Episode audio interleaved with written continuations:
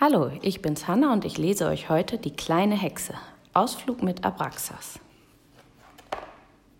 Es war einmal eine kleine Hexe, die war erst 127 Jahre alt. Und das ist ja für eine Hexe noch gar kein Alter. Sie wohnte in einem Hexenhaus, das stand mitten im tiefen Wald. Es hatte ein wundervoll windschiefes Dach, einen krummen Schornstein und klapprige Fensterläden. Hinten hinaus war ein Backofen angebaut. Die kleine Hexe besaß einen Raben, der sprechen konnte. Das war der Rabe Abraxas. Die kleine Hexe hielt große Stücke auf ihn, weil er ein ausnehmend weiser Rabe war, der ihr in allen Dingen die Meinung sagte und nie ein Blatt vor dem Schnabel nahm. Die kleine Hexe hatte nur einen Wunsch. Sie wollte in der nächsten Walpurgisnacht mit den anderen Hexen um das große Hexenfeuer auf dem Blocksberg tanzen. Doch bis dahin musste sie erst noch die schwere Hexenprüfung bestehen. Das Hexen ist nämlich keine einfache Sache. Seite für Seite muss man das Hexenbuch durchstudieren und keine einzige Aufgabe darf man dabei überspringen. Die kleine Hexe war erst auf Seite 213 des Hexenbuches. Gerade übte die kleine Hexe das Regenmachen. Der Rabe Abraxas saß neben ihr und war unzufrieden. Du sollst einen Regen machen. Und was heckst du? Beim ersten Mal lässt du es weiße Mäuse regnen, beim zweiten Mal Frösche und beim dritten Mal Tannenzapfen. Da versuchte die kleine Hexe zum vierten Mal einen Regen zu machen. Sie ließ eine Wolke am Himmel aufsteigen, winkte sie näher und rief, als die Wolke genau über ihnen stand, Regne! Die Wolke riss auf und es regnete Buttermilch. Buttermilch, kreischte Abraxas. Mir scheint, du bist völlig übergeschnappt. Was willst du denn noch alles regnen lassen? Wäscheklammern vielleicht oder Hosenknöpfe? Schimpfend flog der Rabe ins Häuschen. So wird nie eine gute Hexe aus dir. Die kleine Hexe lief ihm nach. Ich bin sehr wohl eine gute Hexe. Du wirst staunen, was ich schon alles hexen kann. Sie ließ das Nudelholz mit dem Schürhaken auf der Fensterbank Walzer tanzen und den Ofen ein Lied dazu singen. In die Teekanne hexte sie Blumen, das Butterfass ließ sie Kopf stehen und hoch auf dem Wandbord spielten die hölzernen Quirle und Kochlöffel Kasperltheater. Als sie auch noch ihren Besen Purzelbäume über Purzelbäume schlagen ließ, unterbrach sie Abraxas Flügel schlagend.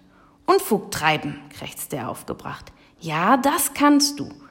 Aber dein Besen, sieh ihn nur an, der ist hinüber, auf dem kannst du nicht mehr reiten. Die kleine Hexe zuckte die Schultern. Na und? rief sie unternehmungslustig. Dann besorgen wir eben einen neuen. Lass uns ins Dorf gehen. Der Weg führte die beiden quer durch den Wald. Immer wieder stolperte die kleine Hexe und blieb mit dem Rockzipfel an den Zweigen hängen. So ein elender Weg, rief sie jedes Mal. Nur gut, dass ich bald wieder fliegen kann. Sieh mal dort, krächzte Abraxas nach einer Weile. Da läuft der Jäger. Ich sehe ihn, flüsterte die kleine Hexe. Sie schnippte mit den Fingern und schon flog der Jäger in hohem Bogen über eine Wurzel. Sein Gewehr landete in einer Brombeerhecke. Warum tust du das? fragte Abraxas. Sie kicherte. Weil es mir Spaß macht, und sein Gewehr wird er lange suchen. Endlich hatte die kleine Hexe mit ihrem Raben das Dorf erreicht und marschierte schnurstracks zum Krämerladen von Balduin Pfefferkorn. Was darf es denn sein? fragte der Krämer freundlich, als die Ladenglocke bimmelte. Führen Sie Besen? fragte die kleine Hexe und sah sich um. Gewiss doch, sagte Herr Pfefferkorn. Handbesen, Küchenbesen und Reisigbesen. Und auch Schrubber natürlich. Und wenn Sie vielleicht einen Staubwedel brauchen. Nein, danke, ich will einen Reisigbesen. Mit Stiel oder ohne? Mit Stiel, verlangte die kleine Hexe. Der Stiel ist das Wichtigste, aber er darf nicht zu kurz sein. Wie wäre denn dieser hier? meinte Herr Pfefferkorn diensteifrig. Besen mit längeren Stielen sind im Augenblick leider ausverkauft. Hm, ich glaube, er reicht mir, sagte die kleine Hexe. Ich nehme ihn. Ganz wie Sie wünschen. Herr Pfefferkorn zählte das Geld nach und brachte die kleine Hexe zur Tür. Habe die Ehre, auf Wiedersehen, wollte Herr Pfefferkorn gerade noch hinzufügen, aber da blieb ihm die Luft weg. Er sah, wie seine Kundin den Besenstiel zwischen die Beine klemmte.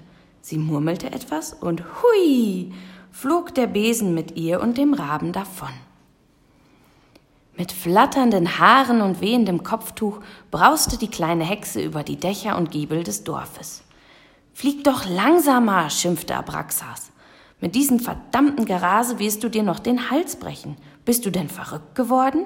Ich nicht, rief die kleine Hexe, aber der Besen, das Biest ist hier mit mir durchgegangen. Mit neuen Besen ist es genau wie mit jungen Pferden. Man muss sie erst zähmen und zureiten. Die kleine Hexe war klug. Sie lenkte den Besen so gut es ging auf die freien Felder hinaus. Dort konnte sie nirgends anstoßen.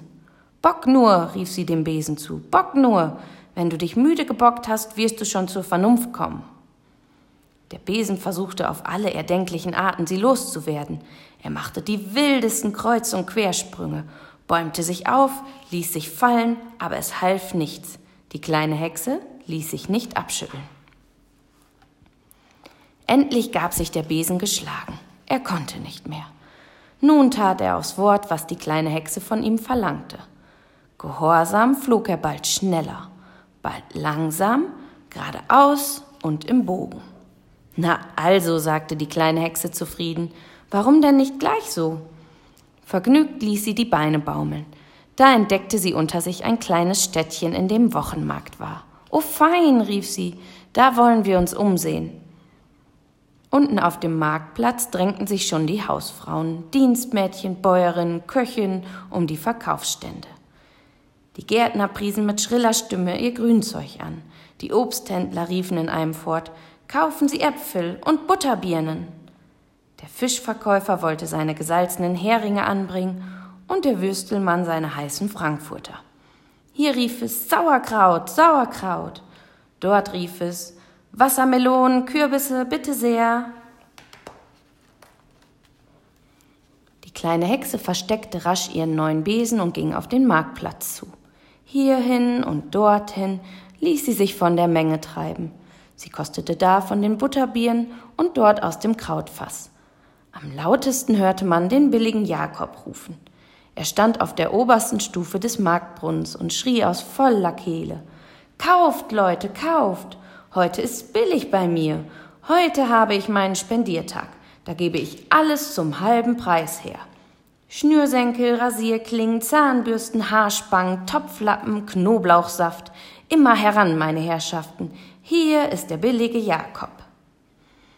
Für ein paar Münzen erstanden sie beim billigen Jakob ein Feuerzeug und als Dreingabe schenkte er ihr einen gläsernen Fingerring.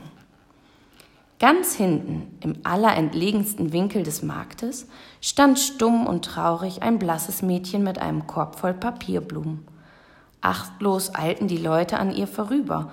Niemand kaufte ihr etwas ab.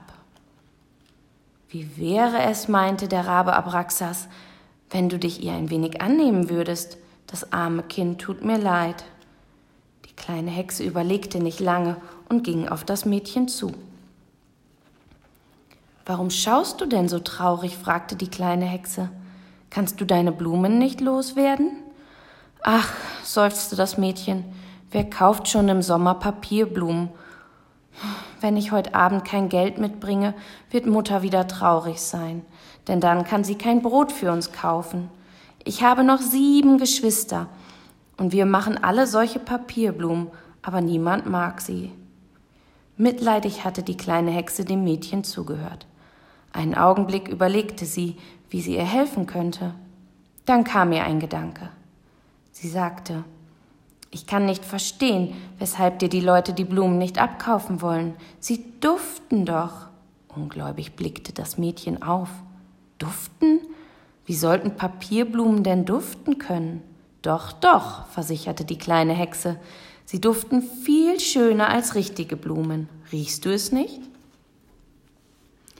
Tatsächlich, die Papierblumen dufteten wirklich. Das merkte nicht nur die kleine Verkäuferin. Überall auf dem Marktplatz begannen die Leute zu schnuppern.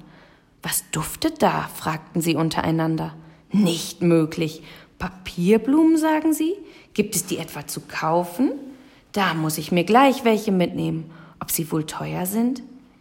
Alles, was Nasen und Beine hatte, eilte dem Winkel zu, wo das Mädchen stand. Die Hausfrauen kamen angelaufen, die Dienstmädchen, die Bauern, die Köche, alle. Die Fischverkäufer ließen ihre gesalzenen Heringe im Stich, der Würstelmann seinen Würstelofen und die Gärtner das Grünzeug. Das Mädchen verkaufte, verkaufte, verkaufte. Aber die Blumen im Körbchen gingen niemals aus. Sie reichten für alle Leute, die kaufen wollten, sogar für den billigen Jakob. Wie kommt es nur, dass die Blumen nicht alle werden, fragten die Menschen verwundert und steckten die Köpfe zusammen. Aber das wusste das Blumenmädchen ja selbst nicht. Das hätte ihr höchstens die kleine Hexe erklären können. Die aber hatte sich längst mit Abraxas davongeschlichen. Zu Hause angekommen, machten es sich die beiden auf der Bank vor dem Backofen gemütlich. Die kleine Hexe war in Gedanken noch mit dem Blumenmädchen beschäftigt und schmunzelte vor sich hin. Und auch Abraxas war heute ausnahmsweise einmal zufrieden. Die Oberhexe wird ihre Freude an dir haben. Er pickte ihr auf die Schulter und fügte hinzu Mir scheint, du hast wirklich das Zeug dazu, eine gute Hexe zu werden. Die kleine Hexe strahlte über das ganze Gesicht. Bald schon würde sie mit den großen Hexen auf dem Blocksberg mittanzen dürfen.